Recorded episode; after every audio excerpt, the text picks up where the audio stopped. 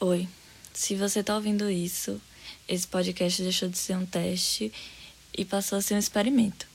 E talvez um dia a gente descubra onde é que isso vai dar. Antes de começar a tagarelar, se você não me acompanha no Instagram, que é basicamente onde eu mantenho todo o contato e atualizações sobre o podcast, semana passada eu avisei que não ia ter episódio porque eu estava bem sobrecarregada. Não que essa semana não esteja, na verdade, eu tô mais atarefada do que sobrecarregada. Mas tá tudo sob controle. Tanto que tá saindo episódio. Na verdade, essa é a terceira vez que eu gravo o episódio dessa semana. E todos tiveram temas diferentes. Então, significa que tá dando meio que certo.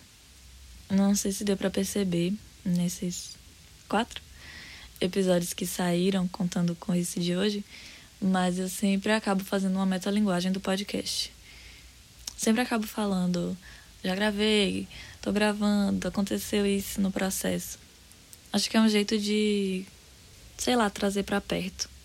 Agora, nesse terceiro tema, espero que o último da semana, decidi falar sobre uma conversa que eu tive com dois amigos um dia e a gente chegou numa conclusão legal, mas ao mesmo tempo meio assustadora, assim.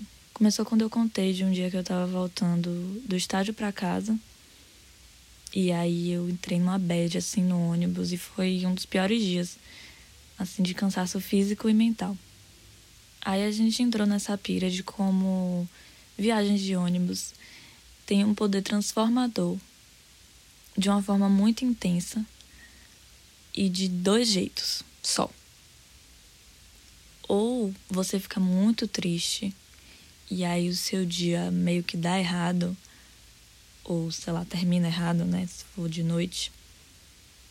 Ou você fica muito, não vou dizer feliz, mas assim, com o pensamento de vou transformar o mundo. Como se estivesse tendo uma ideia inovadora. Não tem um meio termo. Não existe a possibilidade de entrar num ônibus e sair a mesma pessoa. Tipo o rio que eu falei no outro episódio. Por menor que fosse a viagem, ao subir no ônibus é um jeito. Quando eu tô no caminho, me trocam por outra pessoa e eu saio outra. A dor e a delícia, né? Isso aí. Eu achei que era só comigo. Mas como eles concordaram, resolvi trazer para ver se alguém mais se identifica.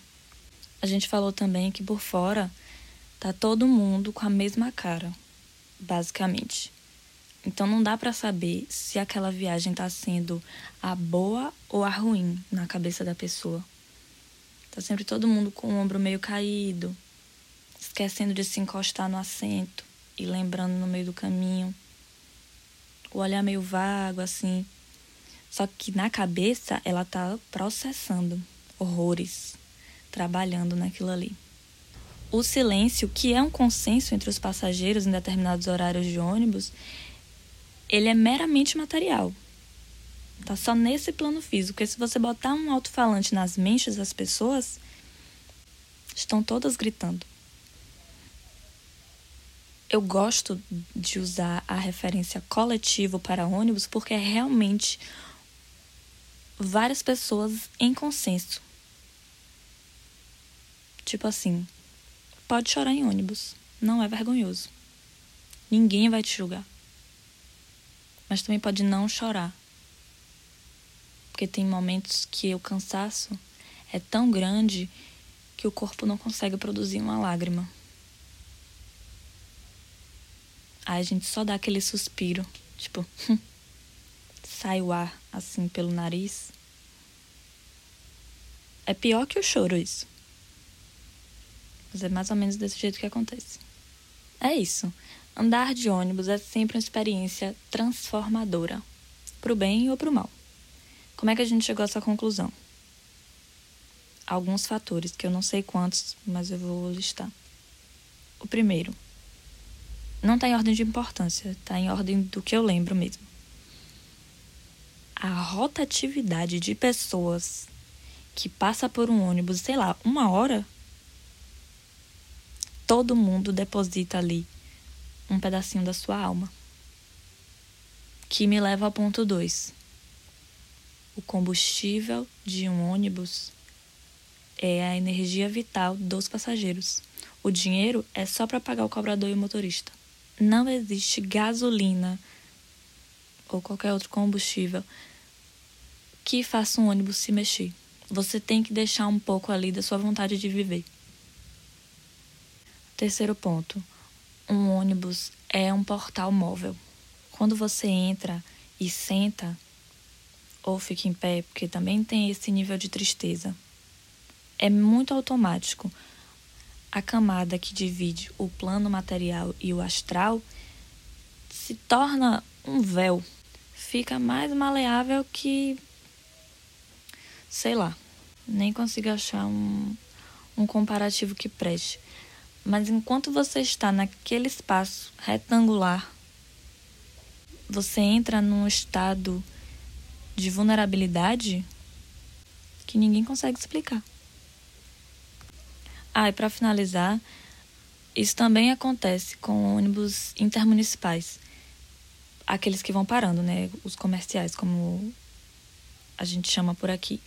Porque no executivo não tem essa energia eu não vou dizer caótica, porque não é uma energia caótica, mas essa energia acumulada.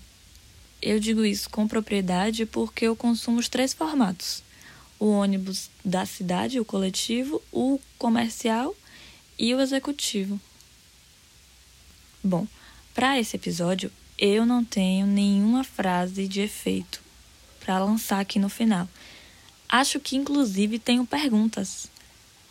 Eu queria muito saber se é assim com todo mundo, ou pelo menos além do meu grupinho de três pessoas que estavam conversando sobre isso. Esse final agora vai ficar parecendo muito uma propaganda, mas as minhas redes de contato estão no link da descrição. Pode mandar um e-mail, um direct no Instagram, só me conta se é um coletivo mesmo ou é uma viagem meio que individual.